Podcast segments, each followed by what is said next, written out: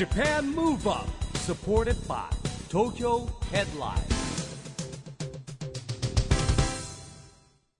こんばんは。日本元気にプロデューサーの一木広治です。ナビゲーターのちぐさです。東京 FM ジャパンムーブアップこの番組は日本を元気にしようという東京ムーブアッププロジェクトと連携してラジオでも日本を元気にしようというプログラムです。はい、また都市型メディア東京ヘッドラインとも連動していろいろな角度から日本を盛り上げていきます。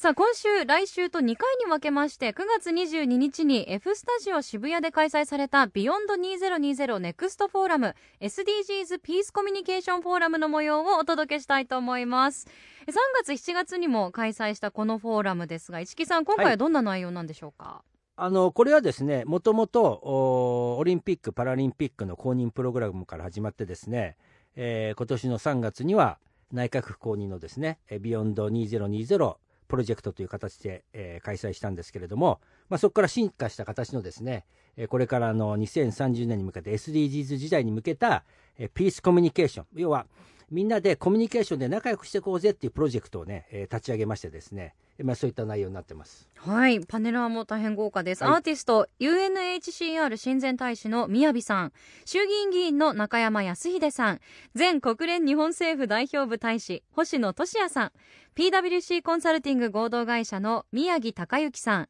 そして、ビヨンド2020ネクストフォーラム代表幹事の一木さん。ファシリテーターはジャーナリストの堀潤さんです。それでは、その模様をお聞きください。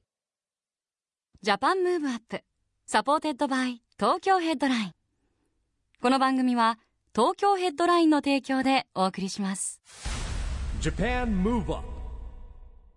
こんばんは、えージャーナリストの堀潤です。さあ本日はビヨンド2020ネクストフォーラム SDGs ピースコミュニケーションを開催。さあそれでは、えージャパンムーブアップメインパーソナリティそして本プロジェクトの代表幹事を務めます一木広治さんから今回のテーマ SDGs ピースコミュニケーションについて改めて説明していただきましょう市木さん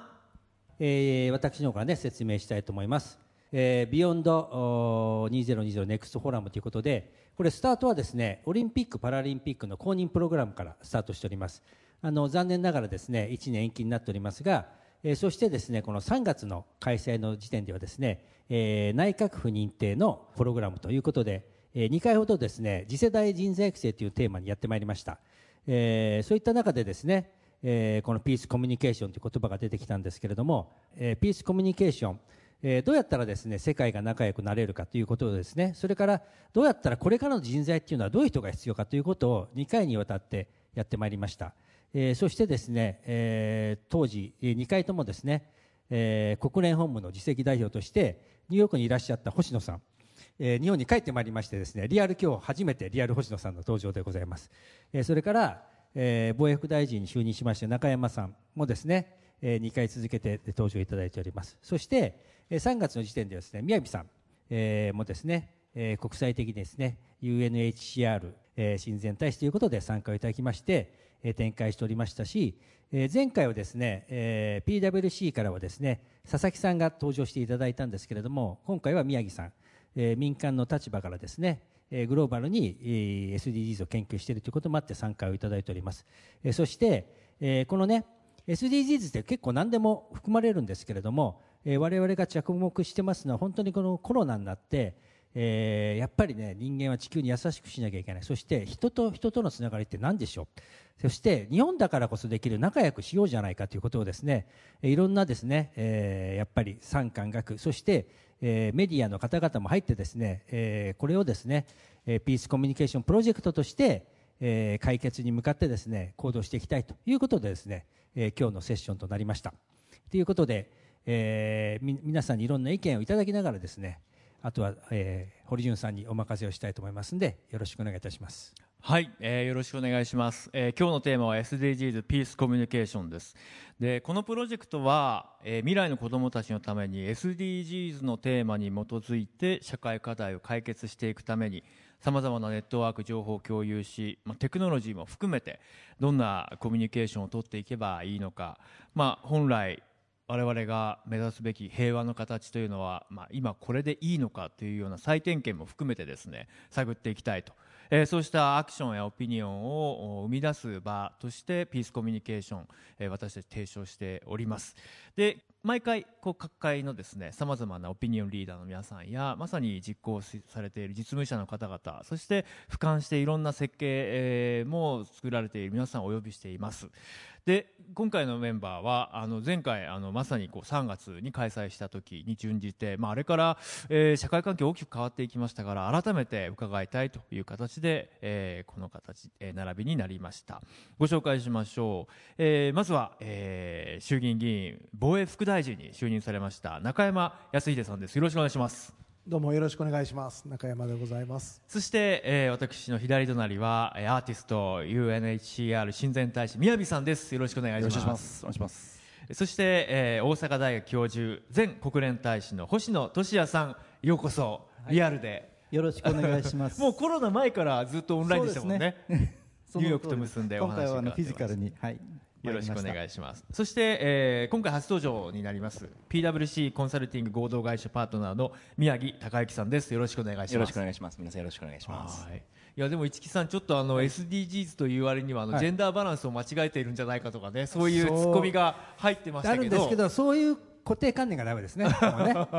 まああのこいメンバーの中には本当にはい。いろんなあのジェンダーの方々いらっしゃるんで、これあの定期的に続けておりますのはい。で、これあのスタートでございますんで、はい。次よろしくお願い回の課題といういたします。ことでよろしくお願いします。さあそれでは中山さん、えー立場も、まあ、前回、まあ、外務副大臣を経験された中山さんであり、はい。そして今回は現職の防衛副大臣としてもこのピースコミュニケーションに関わっていくことになります。大変心強いなとは思っていますが改めて教えてください、ありがとうございます。あのこうやってお招きいただいたことをまずもって感謝を申し上げたいと思います、えー、8, 8年ほどお続いた国民の皆様方にお支えいただいた安倍内閣が急に突然あの総理のご体調の理由でああいった形でご優待されるということになりまして、えー新たに今菅内閣誕生して、えー図らずも今回外交部会長から防衛副大臣、えー任命を受けまして、えー本当に心からあの身の引き締まる思いでですね、えーまさに今堀潤さんがおっしゃってくださったあ平和という問題について、25万人の自衛官そして国民の皆様と一緒にあのこの場が考えられる考えるための場になってほしいなとそんな思いで実は今日寄せていただいたんです。であのよくまあ、一部自衛隊の存在すらをですね、えー厳しい声で、えー意見される方もおおられるんですけれども私は実は戦争というリスクを一番回避したいと思っている人たちが実は自衛官だというふうに思っています。あの日本では武道、まあ、武士の武って昔からあ武道の武。これ同じ漢字ですけども漢字の講釈で恐縮ですが武道の武っていうのは2つの漢字から1つの漢字が出来上がっていると。1つは矛。でこれはまあ剣のようなものですね。矛槍。でもう1つは止めると書いてます。ですから矛を止めると書いて武道の武。要するに自らの矛に血塗らずして相手の矛を止めるということがこの武道の武武士道の武だということだと思いますのでまさに先ほど申し上げた戦争をいかに回避していくかということ。これをですね、えー外交上外交をしっかりとやっていただく中で、えー最終的な手段としてですね防衛を考えていく。で今回ピースコミュニケーション難しい話だけじゃなくてやっぱり普段から今回のコロナで私見てて思ったのは今一番我々に足りなかったのは自己防衛意識かなと思ったんです。例えば普段から手を洗って普段からよくうがいをしていれば風邪のリスクは低減させることができる。成人病を持っているとコロナ感染のリスクが高くなるというならば普段から生活習慣病にならないように気をつける。こういった自己防衛意識改革というのが実はコロナに対する一番の対策かなと思いますのでそれも一つのピースコミュニケーションと思いながら今日は議論に参画させていただけたらと思います。ありがとうございます。はいよろしくお願いいたします。さあそして、えー、宮城さんよろしくお願いしますはい、お願いします。いやー宮城さんもアーティストとしてもライブ活動を含めて大きく現状変わったと思いますしすねはい。一方あの UNSCR としてもやはりこう各国の現場に赴いていろいろコミュニケーションを取ってっていうものも今はなかなか制約がかかっている状況だと思いますそうですね。はい。改めてこのコロナ禍3ヶ月、えー、6ヶ月近くですか、えー比べてみていかがですか？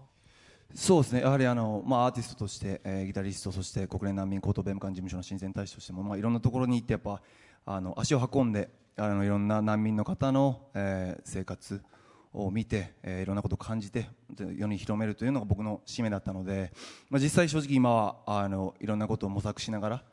あのやってる最中ですけど、あのまあ、音楽家としては、音の力は変わらない、うん、そのやっぱ言葉を超えて国境を超えて文化の壁も超えて音に乗せて伝えられる力は変わってないので、まあ、あの届け方が変わろうとあの僕たちは変わらずに音を使って音楽の力を使って世界中にメッセージを発信していきたいなと思ってますし僕もなかなか世界に飛ぶことはできないんですけれども今はテクノロジーの力を通じてあの、まあ、いろんなバーチャルライブも含めてあの世界中にどこにいても発信できる時代になってきていると思うので、まあ、今日この場もすごく楽しみにもう特にあの中山副大臣の爆弾発言を 今日はすごい楽しみにしてきたんですけどあの、まあ、あとはその分断あの、まあ、難民支援という観点で言うとあのもう誰も取り残さない特に今、まあ、コロナで自分たちのことだけで精一杯ですけどあの世界中特に難民キャンプにはもう本当にソーシャルディスタンスさえあの綺麗な水さえ手に入らない人たちがいるということをやっぱ忘れずにあの僕たちが日頃どうやって意識していくか。で僕もやっぱ強くあることが優しくあれることにつながっていくと思うのであの、まあ、音楽家として親善大使としてあのいろんなやり方であの世界中に発信していきたいなと思っています。今日ははい。ふとあの SNS を見てたらあの宮部さんがご家族で音楽のセッションをしていたりするのが流れてくると、すごくほっとするというか、なんかこういろいろアプローチってあるなって思いながらまあそうですね。あの、まあ、実際緊急事態宣言が、ええ。あの出てからは、うんうん。実際本当に自宅から何ができるのか、まあ、どういう状況でもあのメッセージを発信していくことが大事だと思いましたしあの、まあ、そうですね。その時やれることを、うん、やっていくしかないのかなと思ってますね。はい。はい、今日もいろいろよろしくお願いします,、はいます。ありがとうございました。さあそして、えー星野さんです。よろしくお願いします。星野さんはあのこれまで国連大使という立場でも関わってきていただきましたが、えーピースコミュニケーションの研究者としても今回はいろんなご提案をいただきたいと思っております。さあ改めていかがでしょうか？はい、ありがとうございます。あの8月まではですね、あのニューヨークの国連日本政府代表部の大使次席常駐代表ということでしたので、あの宮城さんと実はね向こうでお会いしましたよね。ねはい2018年の1お世話になりました月にあの国連のあのビジテーターズロビーがですね、もう人がいっぱい。もうみんな宮城さんのあの曲とともにそのメッセージを聞きたい。あれもピースコミュニケーションのね一つの,、まあそうですねあのの形だったといいううピースイズということでやったんですけども、あのやっぱりねピースコミュニケーションあのあの市木さんこう提唱されたこれはねすごくあの意味が深いと思うんです。二つの意味がありましてね、一つはあの平和を発信平和の大切さを発信するということ。だけどももう一つの意味は平和の礎っていうのはこのコミュニケーションにあるということだと思うんですよね。あの今何が問題かっていうともうみんな独りよがりで自分中心で相手の話聞かない。そこからやっぱりいろいろあの話があのここんがらかってくるわけなのでですね。まあそういうことも含めてここでピースコミュニケーションを通じて SDGs 実現っていうのを理論的にとあとあの実践であの語れればいいなというふうに思ってます。あの今あの大学の教授になっておりますので次世代の育成ということにもあの心がけたいというふうに思ってます。よよろしくお願いします。はいお願いします。僕はあの前回前々回だったかな星野さんが忍耐がやっぱり必要ですよねっていう話があったんですね。やっぱりこう違う価値観同士が衝突し合わずに、えー共通のゴールをやはり忍耐も必要なんだ。でその忍耐とは何かといった時にやはりこう期限をいろいろこう決めたりとかえーそうかここが次のゴールなのかそういうことを共有することなんだって聞いてすごいスーッとこうなんか終わりなき耐えじゃないんですねやっぱり求められるのは。まさに今コロナ禍で先行き見通せないですけどもこういう時に紛争や衝突起きないかすごく心配です。価値の衝突このあたりいかがですかね。いえあの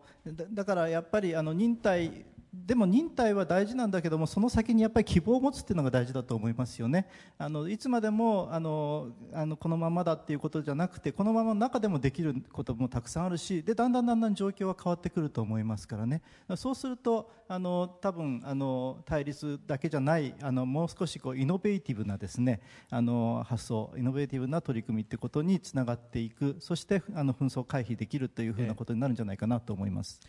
ありがとうございますさあそしてイノベーティブというねあのキーワード出ましたけれどもまさにこれから何を社会に実装させていくのか、えー、ぜひお伺いしたいと思います宮城さんよろしくお願いしますはい、ありがとうございます。宮城です。えっ、とこういう場にお呼びいただきまして、ありがとうございます。PWC コンサルティング合同会社パートナー PWC として改めてこの SDGs に関しての取り組みアプローチ教えていただけますか、ありがとうございます。えーっと私はですね、もう四半世紀24年にわたってコンサルティング業界にいるんですけども、最初は製造だったり自動車だったり流通だったり、あたまには銀行をやったり、えー通信やったり、非常にさまざまな業界で、えっとお客様の課題をこう一緒に経営課題を解いてきたと。なんですけども、まあそれはもう相手目の前にいるお客様その一組織の課題を解いてくるところにずっと従事してきたわけですけどもある時ふと思ったのは今までこう培ったいろんなネットワークだとか知り合ったそういういろんないろんな重要な方々を結びつければもっと大きな先の社会課題を解決できるんじゃないのかなというのをふと感じた時に、まあ、そういうネットワークを結んで社会課題を解決していくそんな活動をしたいというふうに思ってでそれをまああの弊社の社長がですねそれをやるんだったら政策から変えていかなきゃ意味がないよということで公共事業部からやりなさいと言って3年前に公共事業部のリーダーを担当してその当時はですねそれこそ中央省庁がいくつあるのかも知らないような、ええ。本当に素人に近かったんですけども、まあ、そこから公共組織公共機関とどう手を組んで民間転用だとか、えっと、官民連携でいろんな課題をこう解決していくのかという活動を続けていて、まあ、そのために今、えー公共事業の仕事を進めたり、まあ、それに加えて今ソーシャルインパクトイニシアチブっていう言葉が出てましたけども、えー社会課題を解決しながらも経済でを循環させていくっていうビジネスモデルの創設を今、えー考えていると実行しているというのが、えー、と実態です。ここにある写真はですねあのその中でやっぱりコミュニティこそ重要なんじゃないのかなというところで、まあ、社内ではいろんな部門をまたがって、まあ、そういったその意識の高いメンバーを集めてですねどのようにその社会課題を解決していくのかっていうコミュニティを作ったり、えっと、真ん中の写真とあと右端は、えっと、どちらかというと自治体との共同なんですけれども京都府であるとかそれからあの震災から、えっと、復興を遂げた、えっと、宮城県の女川町であったりとかいうところと、えー包括連携協定を結んで、まあ、一緒にその将来を考えていくというような取り組みを我々はしています。はい。どうですか？あの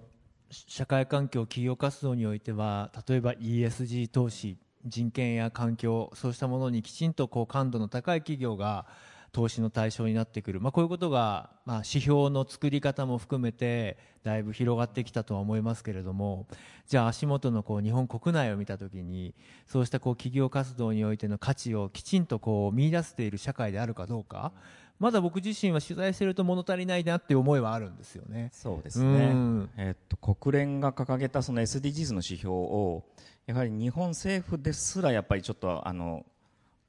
考えあぐねてるというかまだ決めかねてる部分というのも当然あると思うんですけども企業だとか、まあ、当然自治体だとかは当然のごとくそこに対してもまだふわふわとした感覚しか持っていなくてどのように自分たちが対応すべきかというところに関しては非常に大きな課題を持っていると思うんですね。で今おっしゃっていただいたように ESG のようなそのネガティブなことだけではなくていかに SDGs を活用させてうん。ポジティブな新しい事業とかに生かしていくかみたいなところの発想が求められるのかなというふうに思いますありがとうございます。あのまさに今政府という話がありましたけれども、あの中山さん、はい。そのまあ霞が関全体どうなのか、永田町どうなのか、やはりその制度設計をまだ旗振り役になる側の皆さんが今現状どうなのか、改めてピースコミュニケーションの観点から、はい。政府国家の中枢ってどういう状況なのか、ちょっと教えていただけますか？あの宮城さんがおっしゃっていただいた SDGs のマーク皆さん最初出始めた時私ミスタードーナツのなんか新しい商品のマークドーナツのね、まん丸のカラフルな。そうなんです、ええ。あミスとかなんか出したんちゃうかと思って見てたら いや違うよっていうのがだんだんじわじわ分かってきて、え。であの経済界の方中心にもう今や分からない人でもつけてると。つけてないとなんか社会人じゃないみたいな雰囲気がなんか大手町のあたりの方なんか特にそう見えるんですよ。で要はですね私あの SDGs のそのいろんなジャンルに分けて目標みたいなものを設定してる。でこれあんまり難しく考えない方がいいんじゃないかなと。うん。要するに自分がやれるとこからやりましょうよということがいずれ全体になってきたらいいんじゃないのって思っててで実はじゃあ自分で会から始めようというのはお上が言うからやるのか。いやいや自分が会なんだっていうのか。そこが問題だと思って自分でやってみようと思ったのが実は僕名刺。今日実はさっき打ち合わせの時にお配りした名刺。私のこの名刺はですねこれ石灰石でできた紙なんです。もうすでに紙は使ってない。自分なりの SDGs 例えば「uh, No plastics in the ocean」と。もう海洋のプラスチックゴミは絶対出さない。そういうところからもう早速自分でこれ一昨年から始めた。で当時外交をやってましたからあの世界中行って名刺交換するとですねこれ日本の技術でできた石灰岩で作った紙ですって言って渡すとこれペーパーじゃないよって言って渡すとえって外国人の人びっくりするんですよ。じゃあこれグレタさん喜ぶんじゃないかみたいな。間違いなく喜びますよって Greta will happy とか言いながらそれでそしたらもう1枚くれって言われて海外行くと名刺入れのこの名刺がどんどんなくなるという。だからどんどんいいことをやってることをみんなに広げていくっていう、まさにこのなんていうかインフォメーション効果で広がっていくことが重要なのかなと。いくらお上が言ったって、お上を嫌がる考え方もありますから私はできたらいい雰囲気空気を作っていくっていうことがお上の仕事なんじゃないかなって思います。あのーコミュニケーションの話ですけど実はコミュニケーションってやっぱり言葉だけじゃないんだなって今聞いてて思いましたね。このものがあるから共有できるものがあるっていうことですよね、はい。アクションそのものはコミュニケーションだっていうことですよね。ね。難しい顔して物言いやいやっても聞いてくれないもん。ね理念じゃなかなか人は動けないのかもしれない。そうですね。うん。そのあたり星野さん今のお話聞い。かがですか、あの SDGs のねでも本質は何かっていうと、我々の生活もね社会も変革するっていうことなんですよね。だからあの見直すっていうところから始まるわけなんですよ。でこれって今コロナのこの状況の中では逆に言うと絶好のタイミングなんじゃないかっていう気がするんですよ。過剰だったかなとかね。そう大量生産、大量消費、大量廃棄、えーあの今大臣おっしゃったあ副大臣おっしゃったようなあの、まあ、プラスチックごみとかそういう話になってしまっていたのを見直すということですよね。より循環型とかよりあのクリーンなものとかっていう本ですね。あのやめれとかっていうふうなことで話題になった大臣もおられましたけども、まあ、全てこうやめちゃうとね大変かもしれないけどしかし見直した上でなんかこう分け合うということだとかこういろいろと循環して回してみるだとかで変えてみるだとかやってみるっていうふうなことが今できるそういうチャンスそのためのあの取っかかりというかですねに SDGs を使ってみるっていうのが まあ一ついいんじゃないかというふうには思いますよね。あの SDGs の中でやっぱりその環境に負荷をかけないということはすごく共有しやすい価値だなとは思ってるんですよ。で山を守ろう海を守ろうとか環境破壊をしない過剰な開発をしないって一方でその難しいまさにこうピースコミュニケーションの平和構築の分野では互いに異なる価値観の衝突うんまあ、紛争も含めてですけど経済活動の在り方もそうかもしれないですけどいやぜひ皆さん僕にこうディスカッションのテーマとして皆さんのアンサーを切実に聞きたいなと思うテーマが一つあるんです。昨日ベラルーシの首都ミンスクとオンラインで結んでいろいろ取材をしてたんですね、まあ、今あの市民の皆さんが声を上げていてあの政治が独裁化している不正選挙だ。で平和的な運動を続けようと。ですからそのミンスクの市民はそれこそ女性だけのグループが立ち上がったりとか武器を持たない抗議活動というのを1ヶ月2ヶ月近く続けています。ところがそこに香港からのジャーナリストが今取材に行っていてその彼とも結んでお話を聞いている時に香港からベラルーシに来たというと「おフリーダムファイター」って言って迎えられるそうなんですね。で若い世代の人ベラルーシ人がいや実を言うと他のみんなは平和的な運動でいいって言うんだけど僕自身はそれだと権力に負けると思うと。だから火炎瓶を持ったりそしてきちんとその力で対抗していくこともやっていかないとやがて潰されると思うんだと。で香港のそのジャーナリストはあ雨傘運動の頃我々もそう思ってたと。でも実際にその後何が起きたか。だからこれはまあ僕はジャーナリストだからどちらが正しいとは言わないけれどもどのアプローチが必要なのかっていうのはみんな迷ってるっていう話をしていて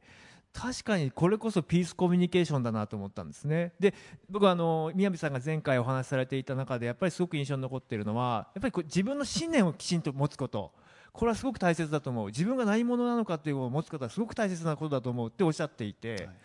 まさにその衝突の試合なのかなとも思うんですよ。そうですね。あの、まあ、僕もずっとアメリカに住んでいてで今このコロナのあの後にすぐ人種問題のブラックライブズそうですね、あの自分の仲間たちもすごくあの、まあ、正直いろんな影響を受けていてで僕も中山さんとやっぱ一緒でそれぞれに何ができるのかもう大きくても小さくてもで僕たち、まあ、僕は音楽家として、えーまあ、政治家の皆さんもそうですけどやっぱ成功の価値観というかあの何をもって成功なのかというのを変えていかないといけない。でこのコロナにおいてそのいろんな、まあ、航空業界もそうですし飲食業界もいろんなダメージありましたしでいろんなしわ寄せがそういうところでフラストレーションににつながっていろんなところで対立が起こってたりしますけど今このこのコロナを経て僕たちが今までやってきたその経済活動が正しかったのか、でここれを経てどうやって変わっていけるのかっていうのを本気で議論しないといけないし実際そのいろんなそのブランドさんグッチさんとかユニクロさんとか日本日本のブランドもそうですけどやっぱ何をもって儲かって会社が大きくなったら成功じゃなくてそのどうやって自分たちがこの地球にええ。還元できるのかをいその成功の指標にした上で活動していく。その中にはやっぱりそのピースコミュニケーションその他の国との対話言葉を超えてどう対話していくのか。情報のその共有もそうですし。その自分一人一人が世界をちゃんと見て世界の情報をちゃんと得た上で何を発信していくのか。それがすごく問われているのかなと思いますね。はい。それはあの世界の情報をきちんと知るっていうことはやっぱりその思い込みとかイメージで語るんじゃなくて本当にその人がどう思っているのかを知るっていうこと。まあそうですね。ただ今すごく皮肉なんですけどやっぱり情報が入ってくれば入ってくるほどどんどんどんどん分断されるしその本来インターネットでつながれるのに実際ね IP で遮断したりするわけじゃないですか。で逆にそこでその僕たちがこのテクノロジーを使って使われるんじゃなくてテクノロジーを使ってどうやってその一つになれるのかっていうのを本気でやっぱ考えていくべきだなと感じてますね、はい。確かに。まさにでもあの一昨日かトランプ大統領の大統領令に対して連邦地裁があの WeChat の停止命令は違法だって言って突き返して、うん。コミュニケーションの手段を断ってはいけないっていうふうに司法の方は突き返したりとかやっぱこうつながって交流するっていうことは一つの唯一の解決策にまあ、まあ、WeChat とか TikTok とかいろんな、まあ、中国とアメリカでねいろんなぶつかり合ってますよね。るじゃないですか。なんかすごくアイロニックというかあのつながれるのにつながろうとしていない、うん。うん。なので僕たちそのそれはもうアーティストもそうだし政治家さんもそうだし企業もそうだしやっぱり気づいて自分たちが変えなきゃいけないって思ってる人たちがどんどんどんどん世界に発信していくことがすごい大事なんじゃないかなと思いますね、はい。ありがとうございます。星野さん今後ろでいろいろなメモを取りながら聞いてくださっていますが違う価値がね衝突する。でもそれは交流によって理解に変わるはずだ。しかしながらそのつながりを保つのが非常にまあ困難にもなっている、まあ、こういうような状況でしたけれども。そうですよね、まあ、あの国連での仕事っていうのはあの加盟国が193あってもみんな政治体制も違えばあの軍事大国もあ軍事的な国もあればですね、ええ。宗教的な国もあれば、まあその中で、まあ、どうやってあの合意をあの練るのかっていうふうな、まあ、ことですよね。それ自身がだから平和のための取り組みっていうことなんだろうと思います。であの中山先生今日いらっしゃるけどもあの平和の一番のもちろんあのよりどころっていうのは、まあ、戦争にならないこと。それを、まあ、防衛副大臣としてこれからのリーダーシップ取っていただきたいと思います。でもその中で今度はあの生活の質をねどうやってあのつまり紛争、戦争がないこと自体が平和じゃなくてですねその平和を享受している中ではじゃあどうやって今度はそれをあの質を高めていくかっていうクオリティの話になってくると思います。そこのところをあのここのあの中ではぜひあの深めて議論していけたらいいなと思うんですけどもでも堀さんおっしゃったようにですねその前提となるあの平和を維持するっていうこともう本当にいろんな体制とかいろんな独裁者もいれば先制主義者もいますのでですねこれをどういうふうにあのあコントロールするかってこれはまあ政府としての非常に重要な仕事なのでですね、えーここはあの、えーまあ、国として頑張っていきたいと思います言ってもらいたいと思いますけどもでもその中ではあの民間と一緒になってですねあの生活の質を高めるその両方のさ作業が必要なんだろうなというふうに思いますね。質。問いいですか僕。その、まあ、今お日本にあの帰ってこられてどうですか？日本という国自体がその世界に対してコミットしているそのコミットしている率というか。いやあのね日本はすごくやっぱりあのかつてほどではないんですけれどもあのいろんな形で、まあ、財政的に支援もしてるしあのアイデアを出しているということもありますしあとはあのビジネスがですね各国でこう雇用を作り出しているまあそういうようなこともみんな協力だと思うんですよね。そうするとあのあ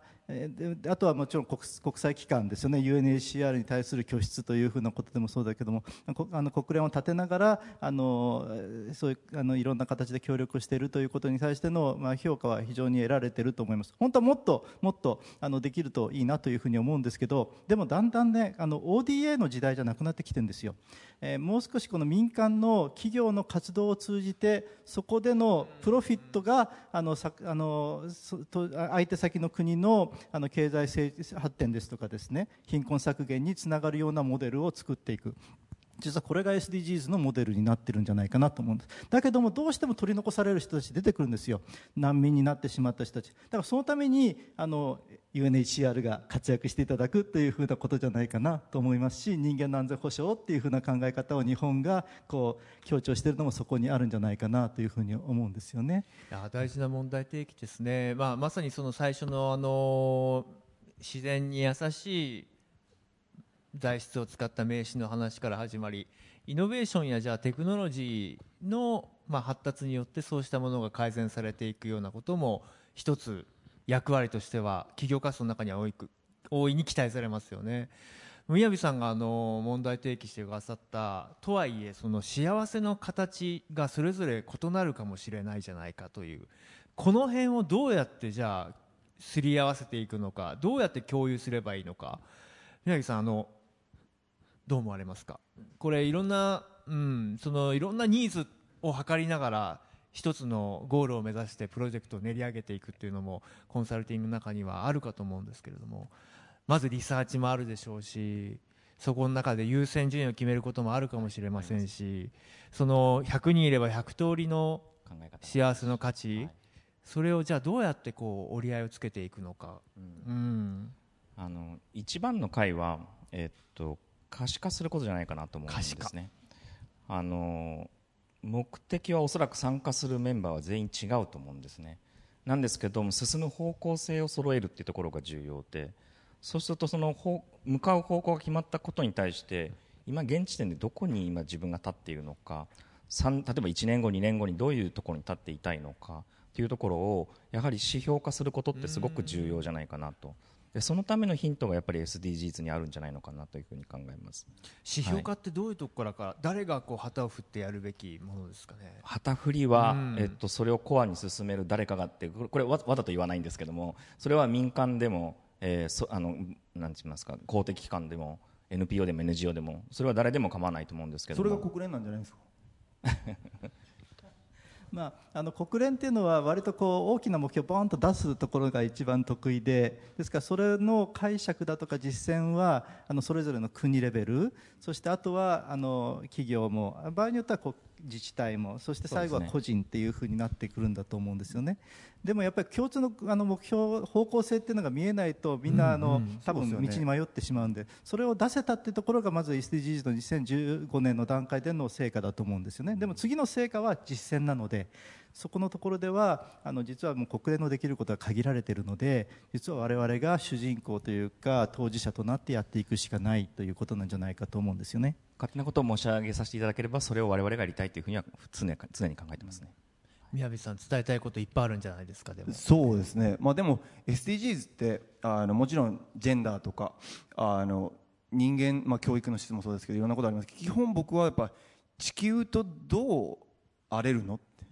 自分たち中心じゃなくて地球を中心にどう生きていけるのっていうことな気がしていてでその指標さえみんなが当たり前にもちろん難しいですけど当たり前にそれが正しいことでそれがかっこいいことでそれが成功だっていう概念自体があのなんかそうですよね。んそそれを教育の中うんにちゃんと組み込まれてないから教育を受けてない人たちがリーダーになって人けなして争ったりするわけじゃないですか、当たり前に共有して当たり前に地球を大事にして環境を大事にしていくのが当たり前のことなんだっていうことが教育にすごく僕は欠けているんじゃないかなと思うんですね。大切なテーマ出ましたね確かにその、まあ、前回も言ったかもしれないですけど、ね、教育がやっぱり産業革命以降の教育っていかにこう生産効率を上げていくそういう社会を作るのかっていうことにシフトしすぎていたところが今回まあコロナもあってよく分かったのは宮部さんがおっしゃるようにやはりこうどうやったらこう自然社会の中で共存し私たちが自分たちで自分たちの暮らしを生産できる、まあ、そういったこう小さな小さなこう力の集まり方っていうのをどう作るのかっていうのこれはあんまりなんか教えてもらってるような気がしないです。ねいまだに。そうですね、うん。全然成功するその価値観僕たちが思ってたことって全然じ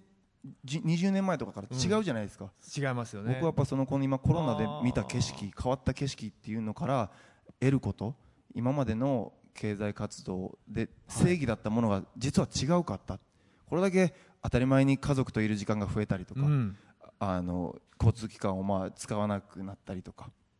そのいろんなことの消費が減った中で、ええええこっちの方が正しいんじゃないかっていうことをやっぱり意識していくべきなんじゃないかなと思いますね。はい。市木さん、あのー早稲田大学はい。グローバル科学史融合研究所、でも、はい。まさに学生たちと一緒にそのあたりのこと、うん研究を続けてきたと思うんですけど、はい。今まさにこうモデルが変わった価値のか、うん。変化がこれから求められる、うん。教育どうなるんだ？いろいろキーワード出ましたよ。そうですね。あの教育に関しては、まあ、いくつかに分かれると思うんですけど、まあ、実はあの、えー僕らで夢の課外事業というテーマで2000年から全国の小学校回ってるんですよ、まあ、堀潤さんも、ね、言っていただきましたけども僕はねやっぱここから一つその我々が道徳の授業が、まあ、道徳の授業もあるんでしょうけどのようにやっぱりね SDGs のなんか教育カリキュラムみたいなの？小学生は小学生中学生は中学生高校生は高校生っていうのを作りたい、まあ、実はこのプロジェクト作りたいなと思ってまして、えー今ねこっそりと今堀潤さんとは小学生向けの話をしてたりもするんですけども、をねまあ、それからあの大学生ともね今あのや大学生も授業が全部ですねオンラインになっちゃってて対面とかもないんですよ。会えないもんで実はねその研究所でもこのピースコミュニケーションっていうのを話をしだしましてまさに人と人とのつながりは何だと。何のために学ぶんだと。いうことも含めてですね、えーまあ、ワーキング始めたんですけどまあみんなねそういう意識持ってますよね。だから機会をね作ってあげることが大事じゃないかなと思いますうん、どうですか？そのやっぱり世界の価値は変わったんだっていうのはその若い世代の皆さん、学生の皆さんと触れ合っていて感じるところはありますそれ多分皆さん今ねえー、宮城さんが僕自身だって多分一生でこんなに家がいない家にいなかったっていうくらい家にいちゃいましたからもう価値観はもうがらりと変わってると思うんですよね。でね。うん。でだからこそ今だからこそみんなが聞く耳を持ったんじゃないかなって、う聞く耳を持った、はい、あちょっと名前でな聞く耳っていうかだから聞ける耳を持った。聞ける耳を持ったんじゃないですかね。いやー、はい。でもそうかもしれないです。僕自身も含めてなんか日々の日常に忙殺されていてなんかきちんと世の中を見るとか目の前のものを見るとか自分自身に問うとかそんなね余裕なかったかもしれ界ない。もう全世界飛び回ってるもう目の前の事象を追うので精一杯だったかもしれないね、でも考え直しましたよね,、うん、時間ができたから、ね全員そうだと思いますよ、えー中山さん、教育っていうキーワードも出ました、はいはい。あの例えばじゃあ安全保障とか、そうしたじゃあ外国との政治との交渉であったりとかなんかそういうことをじゃあ学ぶ機会はこれまであったかと問われるとやっぱりそのなかったなって自分自身のことを振り返ると、違う価値のお政治体制とどう向き合うのかとかじゃあじゃあ国防って何なのとか、だからそういうことを真剣に学ぶことってなんかなかったな公教育でもって振り返るんですよね。ピースコミュニケーションっていうのは本当の意味で一人一人がこう考えるための教育のあり方っていうのはどう思いますか？はい。まあ、あの僕は議員である前に政治家なんですね。政治家である前に、まあ、皆さんと同じ一市民で家族が家に帰ればいておじいちゃんおばあちゃんもいると。で普通に生まれ育ってきた普通の人間なんです。で政治家としていつも思うのは例えば教育と政治とか宗教と政治ってみんなこう線をどっかか隠そうとするっていうか。だけど実際は密接なんだと思うんですね。で政治ってこうみんなここにみんな同じ床に立ってますけど見えないガラスの床だと僕は思うんです。ですから見えないガラスの床をバカにする人例えば政治なんて俺関係ないよどうせ俺の一票がって言ってらそこのそこにピキピキってひびが入ると。そうすると実はそのガラスの床にみんなの体重が乗っててその人がひびを入れたせいでやがてそこが抜けるリスクがあるというのが政治だと思ってるんですね。でそう考えていくと教育っていうのは政治っていう問題を国会だけのものとして見てる人はこれは間違いじゃないのかって思ってもらいたい。政治っていうのは人と人との関わり合い方。隣の家の奥さん昔うち東淀川の豊里っていうとこ住んでたら裏のおじさんがうちの父親が勝手口から出てったら「おい中山お前んとこのやぶっかがうちの家入ってきてお前えわし刺されて大変やねん」って文句言われてうちの親父に何て言ったかって「おいそのカニ中山って書いてあるか」って言い返してまさにこれが政治なんですよ。これが北朝鮮と韓国の関係だったらどうなのっていう話なわけですね。それが国際政治であり安全保障をじゃあどう考えるか近所の、まあ、そそれがマクロかミクロかだけの違いで。で私もう一つ思うのはさっきから教育教育って言ってるんですけど、教育って実はですねこれ4文字熟語を略語化したっていうのはご存知ですかね。意外と皆さん忘れてて、実は教育っていうのは、教学徳育その教学徳育の4文字を上と下を取ったのが教育なんですね。学徳はどこ行ったんですか、ね、そういうことなんです、うん。だから市木さんがさっき道徳もあるけどとおっしゃったじゃないですか。徳。そう、まさに徳を教えるっていうのが大事なのと教っていうのは教鞭の教っていうのは教鞭って無知じゃないですか、だから教鞭を取るの弁は確かに無知だ。無知なんですよ、ええ。語源はね、ええ。の文っていうのはあれ無知を表している象形文字なんです。で育っていうのは育むっていうのは肉付き月って書いてあります。あれは肉を食わせるってことですから。だからその教育対象である子供に肉を食わしてその無知で打てっていうのが教鞭。だから本当はこういうことを今令和の時代に言うとですねなんだ教育をどうのってお前なんか軍国主義かみたいなこと言われるかもわかんないけど実際語源をたどっていくとそういう説もあると。そう考えるとやっぱりその徳を持たす徳を持って教える徳を備えさせるっていうことが実は鞭を打つことと肉を肉を食わして育むこと以上に大事なんだっていうことをそこを略語化するとき省いてしまったことが実は戦後教育における一番の問題点じゃないのって私は心配する時があるんですね。一応私も教職員免許持ってますあそうか。なるほど。ちょっと一加減持ってるもんです。いません。すごいですねもう中山先生の授業を受けたいですね。バリバリ受けてくださいバリバリ。うん、でも今聞いてて思いました。これまでその今軍国主義がっていう話ありましたけど徳を解くのが一体誰なのかっていう点において例えば少しアレルギー的なものがあるとするならば社会規範はこうだって国家が決めるのかと。そうじゃないはずだ。でも SDGs ってこの旗振りはグローバルに世界中のいろんな人たちとその徳の集合値って何なのってことを今考えているところだから一国の政治体制とかそういうリーダーの思惑じゃないっていうところが間違ったことやってるやつがおったら注意してあげたらいいんちゃいます？例えば北朝鮮がミサイル撃ってきてややこしかったらあミサイルの代わりにこんなもん打ち上げたらどうですかって一尺玉花火送るとかですね。もうそれもピースコミュニケーションでしょ？そうか。はい、だから市木さんぜひ、きあのキム・ジョンウンかヨジョンさんに、ええ。あの花火送ってあげてください、はい花火を。えーもうミサイル撃つのやめて花火にしてください。と、もちろんプーチンさんにトランプさんにも同じくどうどうやったお花火花火を渡してあげてください。届くんですかね？住所が分かれば。はい、さて今のお話を受けて教育、ね、いろんなえ論点広がりましたよ星野さん。はい、まあ、あの今はだ大学の教員であの教育にも携わる立場ですのでやっぱりあの非常に考えさせられるところがあったと思いますけどもでもその徳道徳の、ね、徳とは何かとかっていうふうに掘り下げていった時もこれもね別に難しく考える必要はなくて実は今日の議論の中でもあの、えーこう世界をあの平和にしていくっていうふうな仲良く仲良くしていくっていう言葉を使ってくれましたよねあの市木さん。それからあの宮部さんはあの世界がこう一つになることっていうふうに言ったりあの自然に優しくって言ってくれたりとかですね。あるいはあのさらには人に優しくってことだと思うんですけどもいや多分そういうとこだと思うんですよね。決してこれをあの固く堅苦しく難しく考える必要はないっていうところに気づくのがまず出発点なんじゃないかな。でそれが実はこの SDGs の17個のゴールの中にそれぞれこう込められてるんじゃないかと思うのでそれをぜひあのいろんな機会を通じて発見して、で語り合うっていうのがピースコミュニケーションなのかなっていう気がします。いやあのーこのメンバーでまああのおおむね前回今回と語ってみてようやくこうああなるほどなっていう発見がまたあるわけですけどこういう場がじゃあそのさっきそのドーナツはドーナツのまま終わっている人もまだいるわけじゃないですか。うんここまで話してああそうかって言うが来たんですけど、そうじゃない中でどうやって皆さんにその価値をこう分かってもらうかでね僕ね、みんないっぱいそれぞれあのお仕事も違うんで、ツール別々持ってるんですよきっといいツールを。で僕ね宮部さんに期待してるのは実はあのジャマイカに僕行った時ボブ・マーレーミュージアムっていうボブ・マーレーのスタジオまで行ってきたんですね。そしたらボブ・マーレーの音楽にえー、とトレンチタウンロックっていう歌があってその歌詞を見た時にすごく感動したことがあって彼はですね Hit with music って言ってるんです。だから当時そのジャマイカが政変で大変だった時に弾丸要するにブレットでその国民に弾を放ったと。だけどボブはですねそうじゃないだろうと。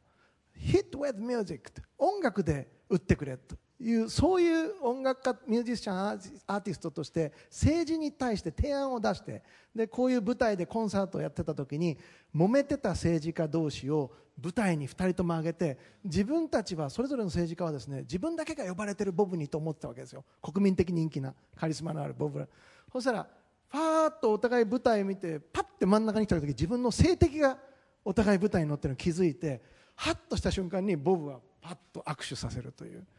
こういうなんか音楽でも実はものすごく政治に対して影響を及ぼすことができる。まさにだから「Hit with Music」でですね心を打ってほしいなって思うんですよね。いや本当にそうだと思ってます。じゃなきゃ僕多分ここにいないです。あのなんでいるんだろうって多分思われてる方もいると思うんですけど本当にあの僕たちも能動的にやっぱりコミットしていかないといけない時代に来てるしエンターテインメントでいい時代じゃないんですよねもう音楽自体が。やっぱ平和だからこそ享受できるものじゃないですか音楽自体が。本当に生きるか死ぬかの時ってやっぱり一食あのライフライン食べ物水。やっぱ音楽ってその次なんですけどでも音楽にしかできないことが人と人をつなげること。やっぱり僕も世界中いろんなところでその音楽やってる中でやっぱりライブやってる時にいろんな国で日本でもいろんな国の人来てくれるけどやっぱ、はい、まあみんな笑ってますよね、ええ、うん、あの僕たち音楽のそのに乗せてだったらもしかしたら思いをもっと楽に届けられるかもしれないしそれがまあ有名になることでもっともっとたくさんの人に影響を与えられる。僕も自分の歌詞の中にその Instead of rifle we play the guitar. その銃の代わりに僕はギターを弾くっていうあの歌詞があるんですけどやっぱりその目の前にその争ってる人が本当に銃持ってる人を僕僕はギターで倒すことはできないですけれどもその音楽の力を持ってもしかしたら雅の音楽ねあのボンマレーと一緒で雅の音楽好きだったらもしかしたら話聞いてくるかもしれないしそこに僕はあの可能性を感じています、はい、僕はあの宮部さんがグローバルで活動されてるからそのすごく当たり前のように宮部さんがそういうメッセージ発信しているのはあの受け入れられるんですけどなんか日本国内どう見えてますかってさっき質問ありましたけどアーティストが政治の話をしないでほしいとか、ね、スポーツ選手がなんで政治メッセージをっていう批判が必ず起きてくる、なんだろうって不思議なんです僕自身は。そういう現状についてはアーティストお一人どう思います？世界と比べたらすごくあのギャップはあると思うんですけどでもエンターテインメントとしての形は形であっていいと思うんですやっぱり嫌なこと忘れたくて音楽聴きに来るわけなのでそれはそれでいいと思うんですけどでもやっぱりあのボンマレーじゃないけどやっぱ僕たち僕たちが歌詞に書くことを真に受けて要するにそれが心に響いてそのように生きていく子たちもやっぱいるわけなんですよね。ってことはもう教科書と一緒なんですよね。そこの責任をやればやるほどやっぱ感じますしそこは自分たち音楽家がやるべきこと。でそこでじゃあ、ね、ロックだイエイだけじゃなくてじゃどうやったらこの未来僕も娘いるんですけどやっぱ子供たちがここから先生きていくのにじゃあどうやってその地球にとって未来にとって有意義なことができるのかっていうのはすごく考えさせられますね、はい、宮城さんいかがですか？そうですね。今中山さん宮城さんの話を聞いてて思うのは僕の中でのそのやっぱりピースコミュニケーションって、まあ、あのお話を聞いててやっぱりすごく先ほどの話ありましたけど非常に強い信念をお持ちだなっていうふうには感じましたとで多分コミュニケーションで多分その信念を強い信念を持った人たちにどうこう共感していくかなのかなっていうふうに思うんですね。でこう自分も当然その信念を持ってますしその信念同士をぶつけ合うことも簡単なんですけどそれだと先ほどの話の通り戦争になってってしまうのでそこをいかに相手に共感して自分の主張もたまには曲げて相手を受け入れてでよりその大きな課題を解決するためにこう同じ方向に向いていくかっていうその共感性こそがえっとまあ、ダイバーシティでありピースコミュニケーションなのかなというふうに思って今お話を伺ってました。ありがとうございます。あの一方でその信念が自分の中でこう言葉にできるぐらい確立されている方々だけではなくてやっぱりこうイメージぼわーでしかもまあそれがあるのかないのかも辞任できない。こういうその人たちが多い状況って何かをこう強くコントロールしたいなと思っている側からしてみると大変都合がいいというふうにこう言われてますよね。ですからその実を言うとまだその、うん、なんとなくこうなんだけどいやそんなにちょっと難しいことはとかいやあ、うん、どっちかって言われてもわからないなこういうこうあの思いの人々にはどういうふうに向き合うべきなのか何をしていくべきなのかそれも非常にこう責任がある話だと思う。どっちに転がってもそれは何かに何かを植え付けていくことにつながりかねないしっていう。こういう状況に対してどう思われますか？宮部さん。いや僕たち、まあ、僕たちって僕たちも学びながらですけどやっぱマジョリティにしていくしかないしその数を増やしていくしかないしで僕たちがやってるさっきあの中山副大臣がおっしゃってたやっぱそれぞれのツール僕は音楽だし政治だしあのいろんなそのね星野先生も教えてられる？やっぱり子どもたちにどうやってあの教えていくか。で子どもたちが多分この後に話すると思いますけど子どもたちが来れる環境今やっぱ政治と教育も分かれてますしで子どもと大人も分かれてるんですけどでも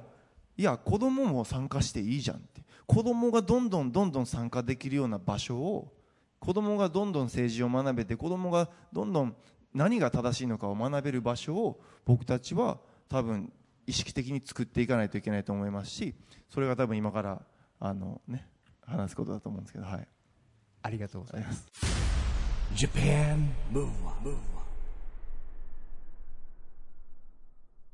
ここで毎月第2月曜日発行のエンタメフリーペーパー東京ヘッドラインからのお知らせです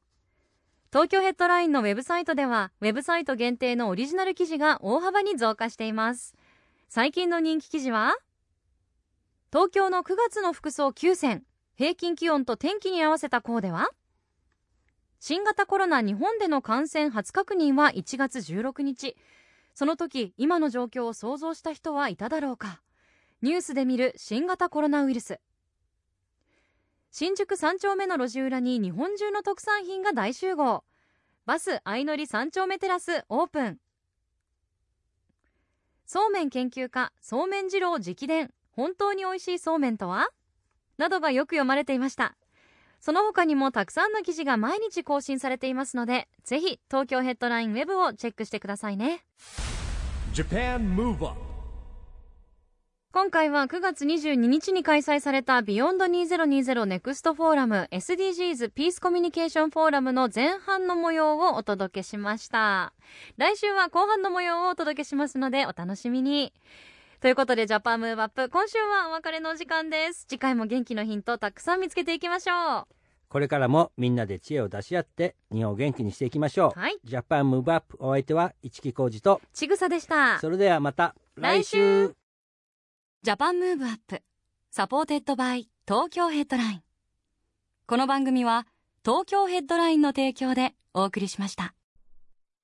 ジャパンムーブアップ supported by 東京ヘッドラインこの番組は東京ヘッドラインの提供でお送りしました。